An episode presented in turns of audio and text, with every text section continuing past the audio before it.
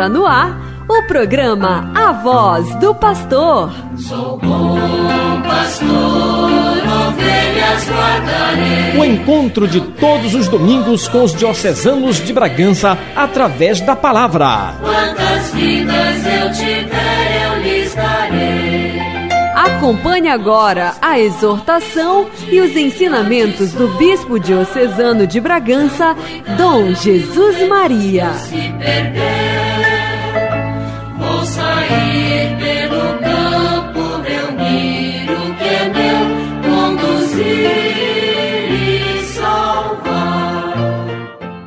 Caros amigos, vamos mais uma vez refletir um pouco sobre eh, as leituras do Evangelho deste domingo, do dia 21, 21 de agosto de 2022.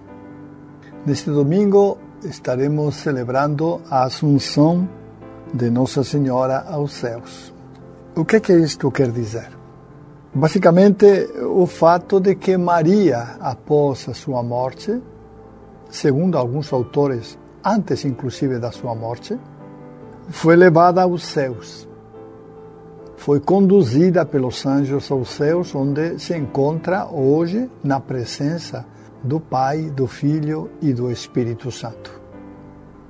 Esta é a festa que nós hoje celebramos, uma festa bonita da Virgem Maria, pela qual reconhecemos que Maria eh, já se encontra no céu entre os anjos e na presença de Deus. Vamos você escutar a primeira leitura que nos fala é do livro do Apocalipse de São João e nos fala eh, do final dos tempos. O que irá acontecer, de forma, esta fala do, da, da, do Apocalipse é uma forma eh, figurada, não figurativa, não é exatamente o que vai acontecer, mas com, com diversas palavras o Apocalipse, o, o, João no Apocalipse expressa ou quer expressar a realidade do, do final dos tempos. Diz assim, estamos lendo o capítulo 11, versículos 19 até 12, versículos 3. Diz assim: Abriu-se o templo de Deus que está no céu e apareceu no templo a arca da aliança. Então apareceu no céu um grande sinal: uma mulher vestida de, de, de sol, tendo a lua debaixo dos pés e sobre a cabeça uma coroa de doze estrelas. Então apareceu outro sinal no céu: um grande dragão, cor de fogo. Tinha sete cabeças e dez chifres, e sobre as cabeças sete coroas. Com a cauda varria a terça parte das estrelas do céu, atirando-as sobre a terra. O dragão parou diante da mulher que estava para dar à luz, pronto para devorar o seu filho, logo que nascesse. E ela deu à luz um filho homem, que veio para governar todas as nações com cetro de ferro. Mas o filho foi levado para junto de Deus e do seu trono. A mulher fugiu para o deserto, onde Deus lhe tinha preparado um lugar. Ouvi então uma voz forte no céu proclamando: Agora realizou-se a salvação, a força e a realeza do nosso Deus e o poder do seu Cristo. Palavra do Senhor, graças a Deus. Esta é a visão que João teve eh, no Apocalipse para construir, para escrever o livro do Apocalipse. Um sinal, uma mulher grávida apareceu no céu. E descreve esta mulher vestida de sol, tendo a lua debaixo dos pés e sobre a cabeça uma coroa de 12 estrelas. Nós temos visto algumas vezes esta imagem de Nossa Senhora, né? Tendo a lua aos pés, a lua, e também sobre a cabeça estas 12, 12 estrelas. O texto diz que ao mesmo tempo apareceu outro sinal, um grande dragão, cor de fogo. Tinha sete cabeças e dez chifres, e sobre as cabeças sete coroas. Este dragão tinha um grande poder. Com a cauda varria, varria a terça parte das estrelas do céu, atirando-as sobre a terra. Esse era o poder do dragão. E o dragão parou diante da mulher que estava para dar à luz, pronto para devorar a criança que a mulher iria ter. E ela deu à luz um filho, um filho homem, que veio para governar. E este filho foi levado, foi levado ao céu, na presença de Deus, no seu trono, e a mulher fugiu para o deserto, onde Deus tinha preparado um lugar. É interessante porque a atitude do dragão, que não está aqui no texto, porque o texto a seguir é que iria falar disso, mas não está aqui no texto de, de, desta semana.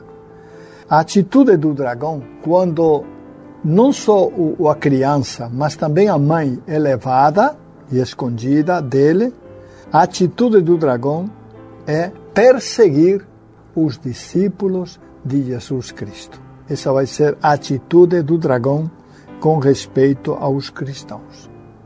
Os cristãos estamos sujeitos a esta perseguição do dragão. O dragão que realmente eh, está presente no mundo, que é o tentador, que é o demônio, que está presente no mundo e que com a sua astúcia ele nos persegue, algumas vezes, algumas vezes nos cativa e algumas vezes também nos seduz. É o dragão. O dragão que simboliza o mal que há no mundo. O mal que há no mundo. Este é o dragão. Este é o dragão vermelho do qual nos fala o Apocalipse. A mulher foi levada junto de Deus e a criança também. Mas nós, como discípulos de Jesus Cristo, que vivemos no mundo, estamos sujeitos às tentações do mundo, que são muitas, são muitas. Não só nós somos tentados, diria, por causa da, da, do sexo ou do dinheiro ou, ou, ou, quem sabe, do poder, não são muitas as tentações às quais o, o diabo nos submete para cair. Em algumas caímos, infelizmente. Em outras nos mantemos firmes. O importante é que perseveremos. E um perseverar vigilante. Depois, mais tarde, eu vou comentar um pouco as palavras do Papa a respeito destas leituras. Como o Papa nos pede para não temer não temer o demônio, não temer o diabo, mas ao mesmo tempo para estarmos vigilantes, pois ele está o tempo todo a nos perseguir, a nos tentar e a conduzir-nos, a querer conduzir-nos para o mal. Essa é a tentação do diabo, essa é a tentação realmente que ele prepara para nós, para nós cairmos, porque o objetivo do diabo é que nós realmente é, acabemos caindo, caindo em tentação e afastando-nos de Deus e renunciando, não só renunciando, mas eu diria muito mais que isso, mas muito mais que renunciar, é desprezando inclusive o projeto de Deus. É isso que o diabo, quer em nossa vida. E dessa maneira ele nos seduz, nos arrasta para o mal e nos leva para onde nós não queremos.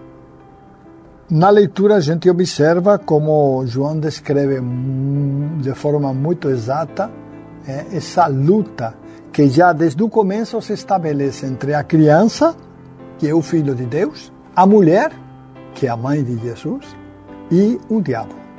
Uma luta constante que nós percebemos em nossa própria vida, porque em nossa própria vida também acontecem batalhas desta luta, desta guerra enorme contra o diabo. Como já falei, o diabo, depois de perceber que não poderia atingir nem a criança, nem a mãe, é, se dedicou a perseguir os discípulos de Cristo Jesus, que somos nós. Por isso, nós estamos sujeitos à tentação do diabo, que facilmente nos seduz, que facilmente nos engana e nos conduz para o mal. Você está ouvindo a voz do pastor. Apresentação: Dom Jesus Maria. Muito bem, gente. Vamos, depois de, de ter refletido um pouco sobre esta primeira leitura do Apocalipse de São João, passar a conversar um pouco sobre a primeira carta de Paulo aos Coríntios. Já tenho comentado algumas vezes que a comunidade de Corinto se encontrava no que hoje eh, chamamos de Ásia Menor, ou melhor ainda, Turquia. Turquia, na região da Turquia, eh, se encontrava esta, esta cidade de Corinto, uma cidade de origem grega, mas eh, fundada pelos, pelos gregos, mas eh, diríamos assim, com a sua a, a, a, maior parte dos seus habitantes também com uma grande influência dos romanos, porque embora fosse uma cidade grega, ela estava eh, dominada, conquistada pelo povo romano, pelo exército romano, de maneira que ela fazia parte do império, do grande império romano eh, no tempo de Jesus Cristo e no tempo de Paulo, que é quem escreve esta carta para os habitantes de, de Corinto. E diz assim na carta: Irmãos, Cristo ressuscitou dos mortos como primícias dos que morreram. Com efeito, por um homem veio a morte e também por um homem que vem a ressurreição dos mortos. Como em Adão todos morreram, assim também em Cristo todos reviverão. Porém, cada qual segundo uma ordem determinada. Em primeiro lugar, Cristo como primícias. Depois, os que pertencem a Cristo por ocasião de sua vinda. A seguir, será o fim quando ele entregar a realeza a Deus Pai, depois de destruir todo principado e todo poder e força pois é preciso que ele reine até que todos os inimigos estejam debaixo de seus pés. O último inimigo a ser destruído é a morte. Com efeito, Deus pôs tudo debaixo de seus pés. Palavra do Senhor, graças a Deus. Esta palavra, este escrito de São Paulo, naquilo que conhecemos como carta aos Coríntios e é a primeira carta que ele escreveu. Vocês sabem que ele escreveu duas cartas aos habitantes de Corinto.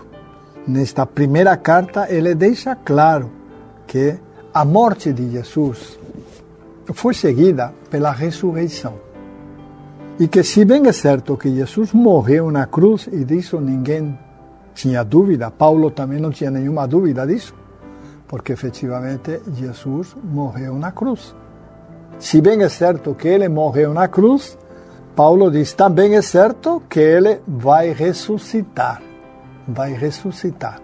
E a sua ressurreição, a sua ressurreição significa também a ressurreição dos cristãos, daqueles que continuarem fiéis à palavra de Deus, daqueles que viverem segundo a vontade de Deus.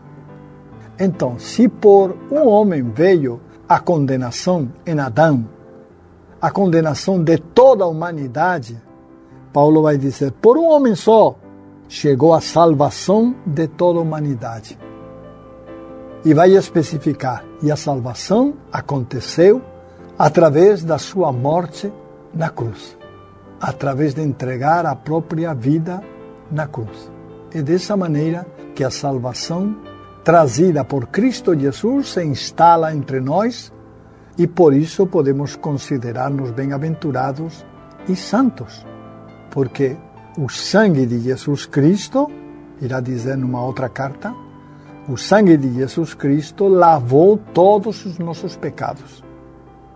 Nos Gálatas ele ainda vai dizer: Meus irmãos, vocês foram comprados, comprados, como se compra um escravo Antigamente os escravos se compravam, aliás no Brasil também nós até não não faz muitos séculos vivimos também essa realidade. Os escravos se vendiam e se compravam. Então Paulo irá dizer: Olha, Jesus comprou todos nós com o seu sangue. O preço que ele pagou foi a sua vida, o seu sangue. Por isso, nós somos de Cristo. Ele vai repetir muitas vezes isso. Nós somos de Cristo. Nós não somos do pecado, nem do diabo. Nós somos de Cristo. Porque Ele nos comprou, nos adquiriu com o preço do seu sangue derramado na cruz. Essa é a realidade. A realidade que nós, os cristãos, vivemos. Portanto, se eu sou de Cristo, eu não posso fazer as coisas contra Cristo. Não posso é, é, é, me omitir e ignorar tudo que Cristo sofreu por mim. Não posso, certamente, é, ignorar as suas leis, os seus decretos, a sua palavra. Isso faz parte de nossa vida.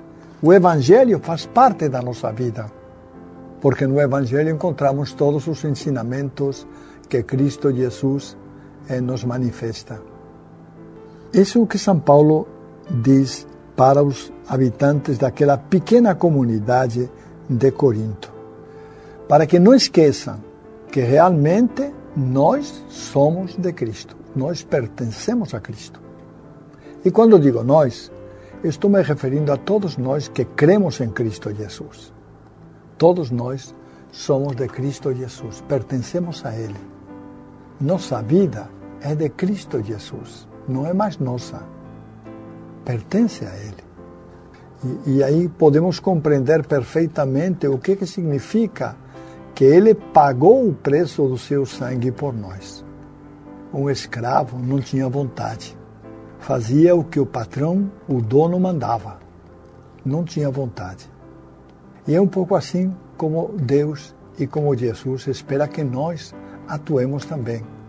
Não segundo o capricho da nossa mente, da nossa cabeça, que nos dá por fazer isto ou aquilo de forma totalmente independente. Não. Na igreja, no Evangelho, existem normas, existem leis que devem ser cumpridas, que nós, os cristãos, devemos cumprir para considerar-nos cristãos. Porque se saímos fora da lei de Deus, se saímos fora da lei de Cristo, nós não poderemos nos considerar cristãos. Essa é a verdade. Então, para sermos cristãos, temos que ser seguidores de Cristo Jesus, obedientes à Sua palavra e aos seus ensinamentos. Caso contrário, nós não podemos nos considerar cristãos. Não seremos cristãos. Por isso queremos sim, queremos sim continuar fiéis à palavra de Deus, ouvindo a palavra de Deus e deixando que essa palavra penetre em nosso coração e nos transforme. Queremos continuar firmes na fé em Cristo Jesus. Queremos viver como Ele nos mandou viver, como os seus seguidores viveram, como muitas pessoas santas têm vivido no mundo, no caminho de Cristo Jesus, que é um caminho de verdade, de esperança e de vida. Esse é o caminho de Cristo Jesus. E é nesse caminho que nós queremos viver, na verdade. Não com mentiras. Não, não queremos mentiras. Queremos a verdade. E a verdade é Cristo Jesus, é oferecida por Cristo Jesus em nossa vida. Eh, a segunda leitura termina, termina no trecho que nós acabamos de ler da carta aos Coríntios, dizendo assim: o último inimigo a ser destruído é a morte. A morte será o último inimigo a ser destruído. Veja bem que a morte, embora é um fato trágico e inevitável para nós, os seres humanos, ela não vai vencer. Não vai vencer. Ela será destruída a morte será destruída como? Pela vida. Qualquer vida? Não. Pela vida eterna. Isso é o que vai destruir a morte. A vida eterna. A vida pelos séculos e séculos para a qual nós somos chamados no céu. A conviver com Deus na sua presença, com a Santíssima Trindade, Pai, Filho e Espírito Santo, com Nossa Senhora e com todos aqueles que na sua vida foram dignos de ser colocados no céu para viver eternamente a esperança de Deus. É assim que a morte vai ser vencida. Não haverá mais morte. Não haverá mais morte. A morte será vencida pela própria vida. O texto não diz que vai ser vencida pela vida, mas é uma coisa lógica. O que vence a morte é a vida. Não qualquer vida, a vida eterna. Aí não, há, não haverá mais mortes, porque a vida será eterna. Estamos apresentando a voz do pastor. Meus irmãos, vamos então agora passar ao texto do Evangelho. E na leitura do Evangelho vamos meditar sobre o encontro destas duas mulheres, um encontro que tem sido muitas vezes refletido e, e lido, não é? O encontro entre Maria, a Virgem Maria, mãe de Jesus Cristo, e Isabel. Esse encontro, que é um encontro entre duas amigas que se gostam, que se amam, mas ao menos que são duas amigas que vivem uma outra dimensão, que é a dimensão espiritual, e que por isso elas são capazes de perceber o que acontece nelas. Isabel é capaz de perceber como seu filho, na hora em que Maria saúda, faz a sua saudação, o filho pula de alegria. Ela é, ela é capaz de sentir isso. É, que não é simplesmente uma experiência, é, é, digamos assim, espiritual, mas também física. Por obra do Espírito Santo, quando sente as palavras de Maria, o, o, o menino pula no seu ventre e pula, diz, diz Isabel, pula de alegria. Não é outro motivo. Ele pula de alegria. Isabel percebe que é um pulo de alegria. Vamos escutar então a leitura, esta leitura do Evangelho eh, de Lucas.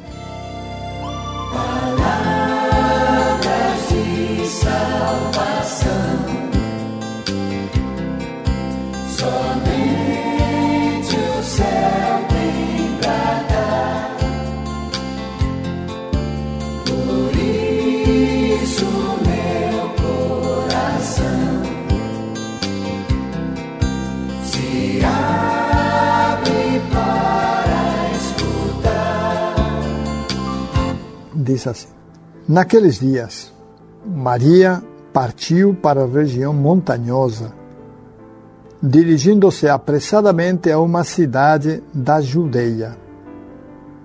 Entrou em casa de Zacarias e cumprimentou Isabel. Quando Isabel ouviu a saudação de Maria, a criança pulou no seu ventre e Isabel ficou cheia do Espírito Santo. Com um grande grito exclamou: Bendita és tu entre as mulheres, e bendito é o fruto do teu ventre. Como posso merecer que a mãe do meu Senhor me venha visitar? Logo que a tua saudação chegou aos meus ouvidos, a criança pulou de alegria no meu ventre. Bem-aventurada aquela que acreditou, porque será cumprido o que o Senhor lhe prometeu. Então Maria disse: A minha alma engrandece o Senhor, e o meu espírito se alegra em Deus, meu Salvador, porque olhou para a humildade de sua serva. Doravante todas as gerações me chamarão bem-aventurada, porque o Todo-Poderoso fez grandes coisas em meu favor. O seu nome é santo, e sua misericórdia se estende de geração em geração a todos os que o respeitam. Ele mostrou a força de seu braço, dispersou os soberbos de coração, derrubou do trono os poderosos e elevou os humildes. Encheu de bens os famintos e despediu os ricos de mãos vazias. Socorreu Israel, seu servo, lembrando-se de sua misericórdia, conforme prometera aos nossos pais em favor de Abraão e de sua descendência para sempre. Maria ficou três meses com Isabel, depois voltou para casa. Palavra da salvação, glória a vós, Senhor. Este é o texto do encontro das duas mulheres que agora estávamos falando. Duas mulheres santas. Por isso o encontro está marcado pela presença do Espírito Santo. Quando Maria fez a saudação, realizou a saudação a Isabel, o texto nos diz que a criança que estava em Israel pulou de alegria e que Isabel ficou cheia do Espírito Santo. E Isabel então se sente indigna de acolher, porque Isabel sabe, por revelação de Deus, que a criança que Maria leva no seu ventre é o Filho de Deus. Por isso, Isabel exclama: Como é que eu sou digna de acolher na minha casa a mãe do meu Senhor? Porque Isabel sabe que realmente Maria é leva no seu ventre aquele que será o Salvador da humanidade. O encontro bonito entre estas duas mulheres está cheio também, por parte tanto de Isabel como de Maria, de um conteúdo, eu diria que profundamente, profundamente religioso e teológico, porque ambas partilham o segredo, o segredo de, de saber que Deus já começou a agir no meio da humanidade. O Deus que, que prometeu a Abraão, prometeu a Abraão uma grande descendência, o Deus que está presente na história toda de Israel, que muitas vezes livrou Israel de, de morrer, das tragédias e do pecado. Este Deus vai começar a agir no meio do seu povo.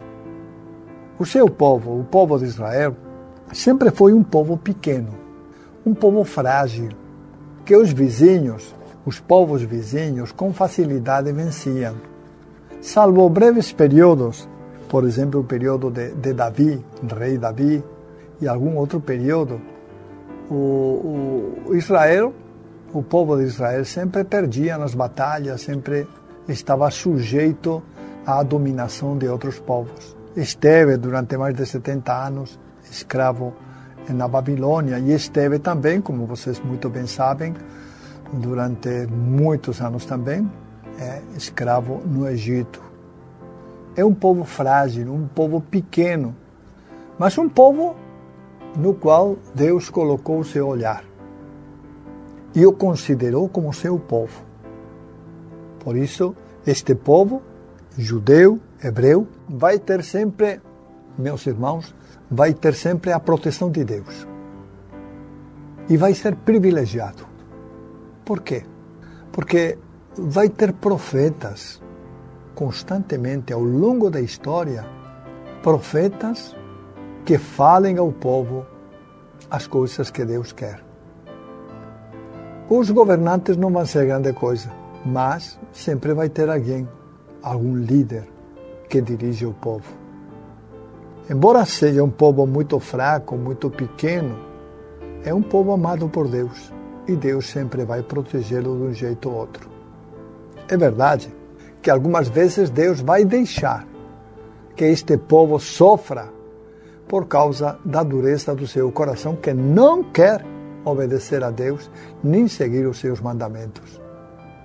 Mas não foram muitos os momentos de, de sofrimento do povo. Porque Deus imediatamente sentia pena do sofrimento do seu povo e retornava ao seu amor e ao seu cuidado, ao cuidado do seu povo. Esta é um pouco a história que Maria recolhe em poucas palavras, em poucas palavras, diante de Isabel. E dá graças a Deus, porque a ação de Maria é de dar graças a Deus, graças a Deus, por esta, digamos assim, por, esta, por este acompanhamento de Deus, por esta ação de Deus no meio do seu povo. Porque, embora Deus castigue o seu povo e permita o sofrimento do seu povo, muitas vezes Deus volta atrás, se arrepende e devolve ao seu povo a paz e a tranquilidade. Mas isso não serviu como lição do povo. Anos mais tarde, voltava a cair nos mesmos pecados, nas mesmas fraquezas e repetia as quedas que sempre tinha feito, especialmente sendo infiéis a Deus, começando a adorar outros deuses, se dedicando à devoção a outros deuses e deuses falsos que não eram um Deus verdadeiro. Esta é a história que Maria recolhe. E dá graças a Deus porque Deus sempre olhou os pequenos, os fracos, aqueles que realmente não têm, não têm poder. Foram sempre objeto do carinho e da atenção de Deus.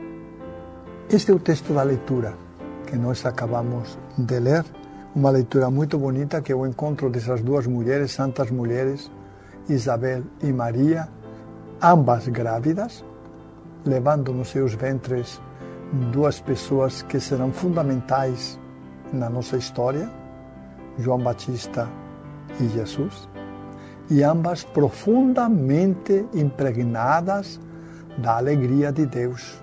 Por isso se sentem felizes ao se encontrar, felizes pela obra que Deus está começando, está iniciando, está realizando no meio do seu povo. Uma obra que não será só para o povo judeu, em definitiva, vai ser para toda a humanidade. De fato, hoje, se nós cremos em Cristo Jesus, nós também somos é, coerdeiros e herdeiros desta obra de salvação que Cristo ofereceu a toda a humanidade, porque Cristo não só morreu pelo povo judeu. Deus usou o povo judeu como base, mas a salvação de Deus é para toda a humanidade, para todos nós que cremos nele, que confiamos plenamente nele. Mas eu queria hoje também refletir um pouco sobre a festa que estamos realizando. A festa de hoje é a festa da Assunção de Nossa Senhora aos céus. O que, que isto quer dizer? Bom, em primeiro lugar, é importante saber que a Assunção de Maria aos céus, em corpo e alma, reparem bem, em corpo e alma, faz parte de um, de um dogma, é uma verdade de fé que na igreja nós acreditamos. Então, nós hoje acreditamos onde que está Maria? Maria está no céu. Como está Maria? Está em corpo e alma. Isso nos mostra como o corpo, embora nós tenhamos uma ideia de que o corpo é uma coisa descartável, que não vale. O corpo é importante, é importante, faz parte de nós. E no céu, nós não teremos qualquer corpo, este corpo humano que se corrompe, que vai ficando velho e, e perdendo a energia. Nós teremos um corpo glorificado, glorioso. Um corpo que não vai experimentar mais a corrupção um corpo ao qual a velhice não vai fazer com que perca forças. Um corpo sempre vivo, com energia. Um corpo que vai dar glórias a Deus, porque a criação do corpo, do nosso corpo, não é coisa, digamos assim, descartável. É verdade que quando morremos, o nosso corpo humano apodrece na terra, é verdade. Mas a ressurreição de Cristo Jesus nos é prometida com um corpo, com nosso corpo. Nós ressuscitaremos. Será um corpo diferente, não sabemos como, não sabemos os detalhes, não sabemos como será esse corpo. Será um corpo diferente, mas será o nosso corpo. E é com ele, é com ele, como Maria hoje, que nós estaremos no céu, com o nosso corpo. Repito mais uma vez, não é exatamente o corpo que agora nós temos. É um corpo glorioso, um corpo que ressuscitará e não morrerá nunca mais. Um corpo para a eternidade. E esse vai ser o corpo com o qual nós estaremos no céu, dando graças e glórias a Deus pela ação que Ele realizou na vida de cada um de nós. Esse será o corpo com o qual nós estaremos no céu.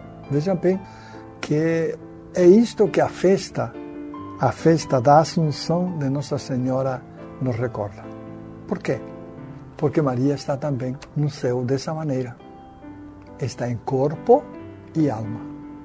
Quando a igreja, já alguns séculos atrás, proclamou, proclamou esta verdade de fé e a proclamou para que todos nós os cristãos acreditássemos nela, não é uma não é uma verdade de fé na qual eu posso optar por acreditar ou não. Não, eu tenho que acreditar. Porque isto faz parte da minha fé católica. Faz parte da minha fé. Eu tenho que acreditar em que o corpo com o qual nós ressuscitaremos é um corpo glorioso, um corpo. Nós não temos detalhes, não sabemos como será, mas certamente sabemos que é glorioso. E por isso vamos ser capazes, né, como dizia aí a, a, a, a leitura do Apocalipse, né, vamos ser capazes de eh, derrotar a morte com nosso corpo glorioso que nunca mais irá morrer, que viverá eternamente. Viverá eternamente. Esta, esta é a festa que celebramos.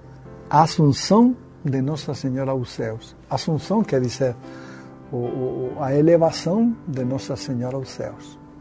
Maria foi elevada, levada aos céus em corpo e alma, e a sua presença nos céus é sinal para todos nós, primeiro, de que a ressurreição não é uma utopia, mas é um fato concreto. E nós cremos na ressurreição porque Maria também ela ressuscitou. E cremos também que Cristo ressuscitou e a sua ressurreição se torna esperança para todos nós. Esta é a nossa esperança e isto é o que nós esperamos realmente quando estivermos no céu. Que possamos viver eternamente na presença de Deus com profunda alegria e esperança e ao mesmo tempo sentir-nos profundamente felizes também por estar na presença de Deus. Então, a ascensão de Nossa Senhora aos céus é o sinal de que nós somos chamados também, nós que somos seres humanos, somos chamados também a viver um dia no céu. Esse é o nosso destino natural, no céu. E esse destino natural só pode ser quebrado por nossa própria vontade se nós expressamente fizermos tudo errado em nossa vida e desprezamos, desprezarmos a fé em Cristo Jesus.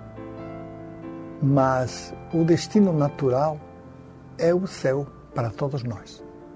E eu acredito na bondade de Deus, de que Ele tem nos destinado. Embora pela nossa fraqueza nós cometamos muitos pecados, Ele, eu tenho certeza que Ele nos destina para o céu. Ele vai nos conceder o céu. Eu não sei se a todos, não sei mas certamente a muitos, muitos, o destino de muitos é o céu. É como Maria ser levados ao céu para glorificar Deus a uma só voz e manifestar diante de Deus nossa profunda alegria pelo seu amor em nossa vida, em nossa existência.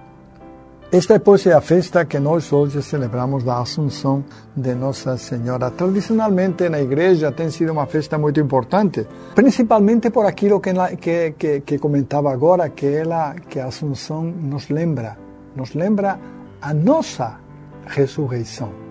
Nos lembra que um dia também nós, como Maria, poderemos estar no céu.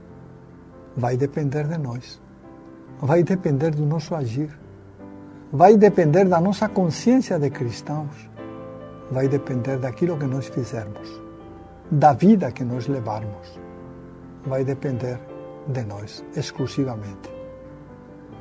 E nós queremos, eu quero e acredito também que vocês querem um dia participar no céu.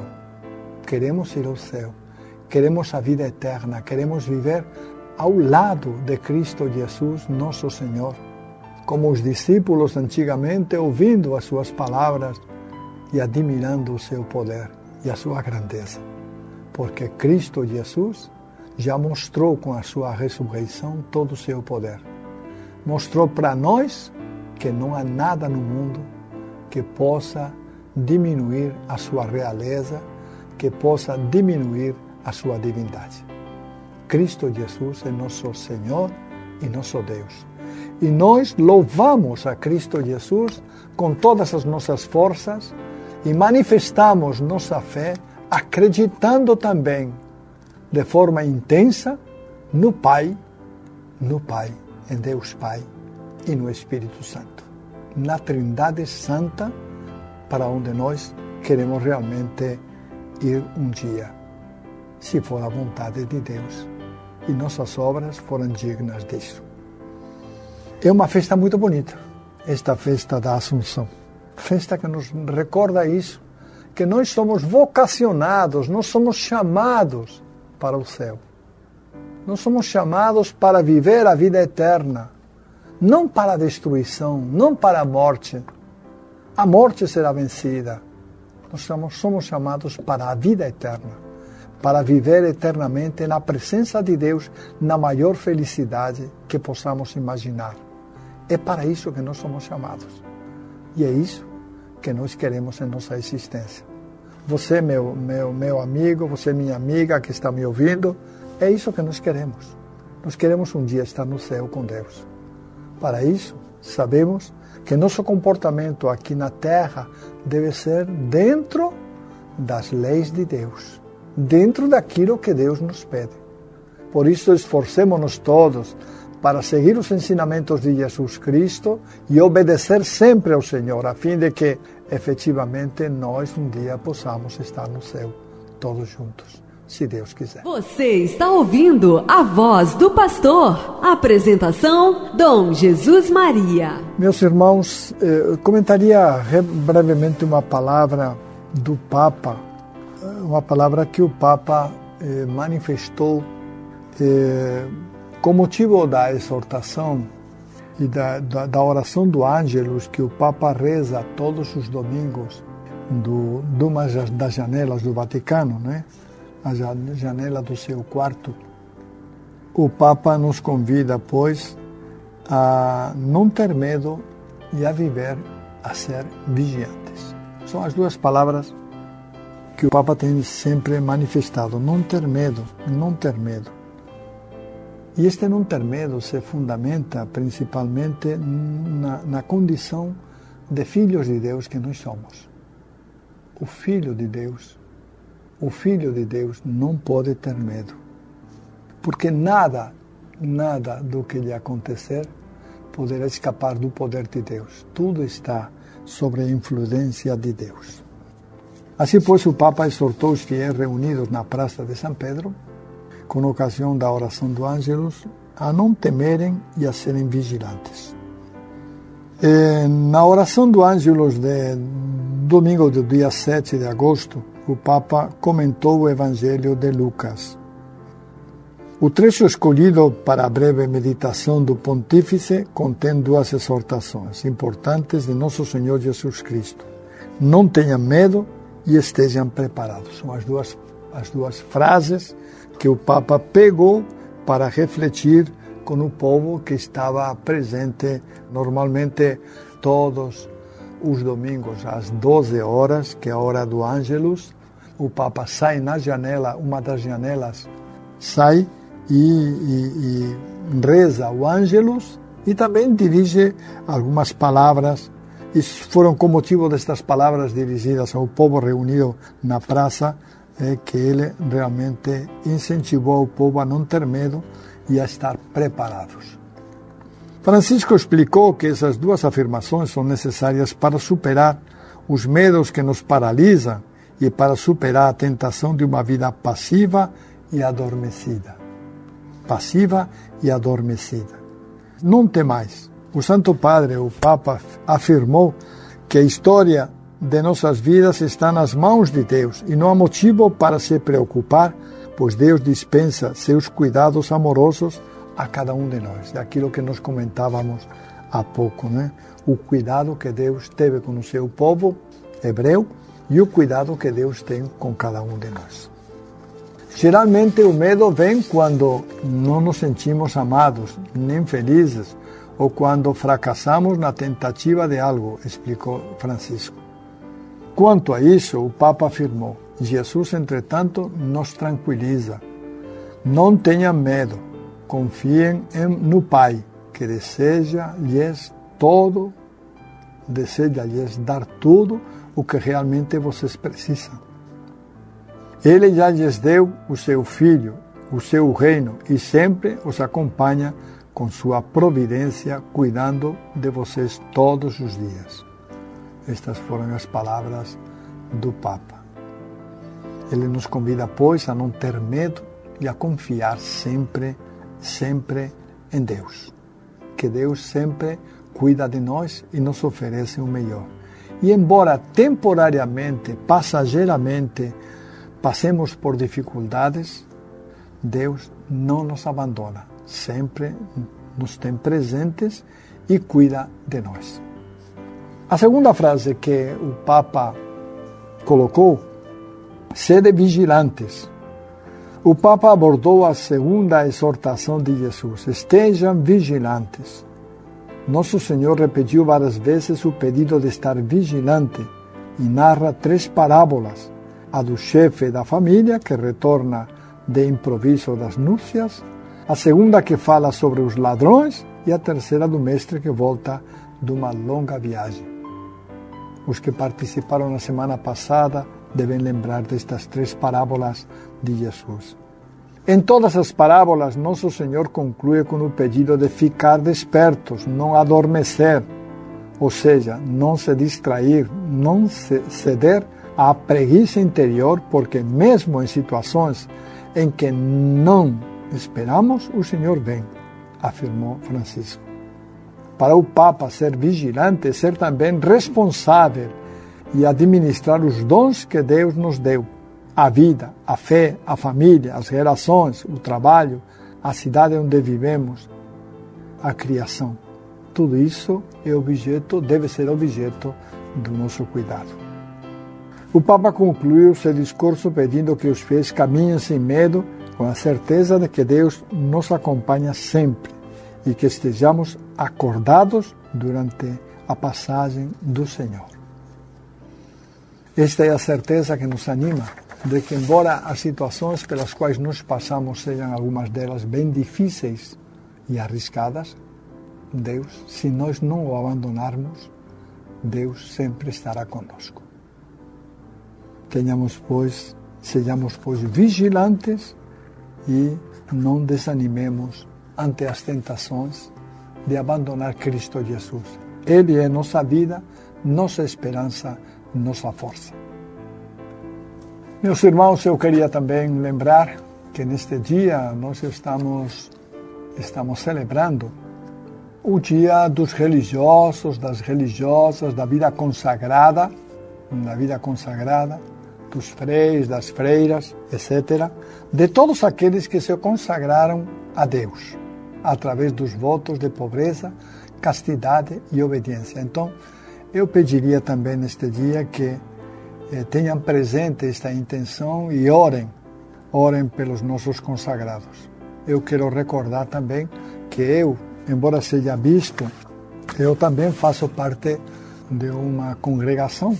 Eu sou agostiniano recoleto, sou também frade eh, e me incluo dentro deste grupo que nesta semana, neste, neste dia, a igreja ora por eles. Me incluo porque, como digo, além de ser é, bispo, também sou, sou frade, sou um, um religioso.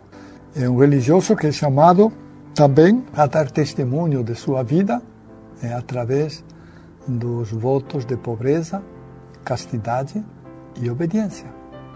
É assim que nós, os religiosos, nos definimos, homens e mulheres chamados a viver o voto de castidade, de pobreza e de obediência. Rezem também por nós. Muito obrigado. chegamos ao final do programa A Voz do Pastor. Nos encontraremos no próximo domingo. Bom pastor.